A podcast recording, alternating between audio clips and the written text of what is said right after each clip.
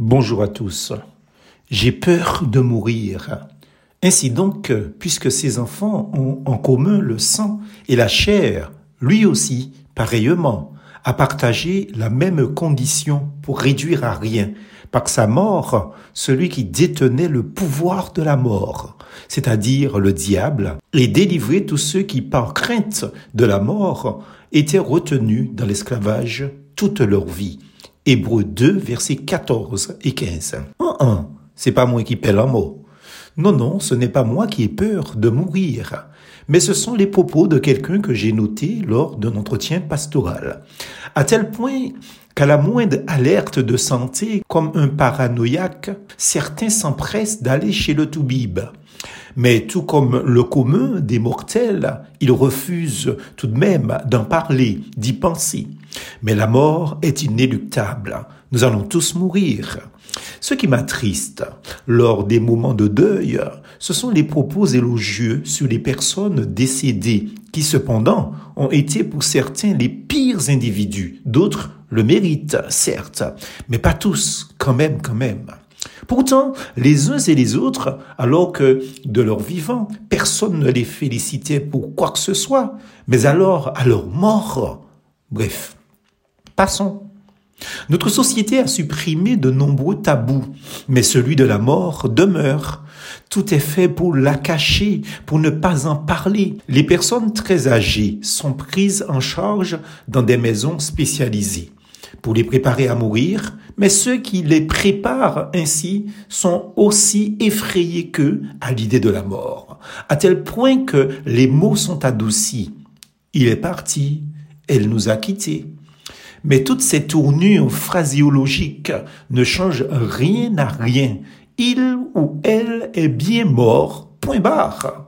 Mais la réalité demeure donc, car notre corps se dégrade insensiblement chaque jour, chaque semaine, mois et année avec l'âge. Les séquelles des maladies et des accidents physiques nous parlent, mais nous faisons semblant de ne pas entendre notre corps meurtri par les aléas de la vie. Même une simple grippe nous laisse plus faibles qu'auparavant. Les cures de jouvence ou le transhumanisme n'y peuvent rien. Faut-il donc être fataliste? Non, Jésus a vaincu notre mort par sa propre mort, comme l'indiquent les deux versets de l'entête et la lecture proposée ci-dessous. Bien sûr, notre corps continue à vieillir et nous pourrions nous dire que rien n'a changé. N'ayez pas peur, car l'essentiel a changé et il y a de l'espérance face à cet ennemi terrible, car notre mort physique ne sera pas un anéantissement. L'âme est éternelle et c'est ici sur terre que tu peux changer ta destinée. Quoi en Jésus-Christ, mon ami, et cesse d'avoir peur des qu'en dira-t-on. Pas mêlé, puis ça. Ne t'embarrasse pas avec cela. Car, dit Jésus, et quiconque vit et met sa foi en moi ne mourra jamais. Crois-tu cela? Jean chapitre 11, verset 26.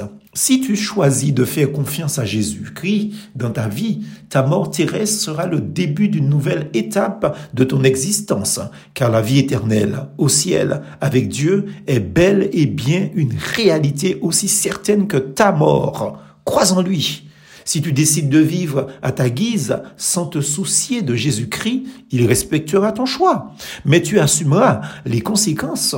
Ta vie éternelle aura lieu loin de lui, en enfer, dans le jugement de tes péchés, puisque tu n'auras pas voulu qu'il t'en décharge, et là, tu souffriras éternellement. Cher ami, mettons à profit la vie que nous avons aujourd'hui pour trancher cette question décisive. Car que savons-nous d'aujourd'hui? Que savons-nous de demain? La vie passe vite, très vite. Ne repousse pas à plus tard.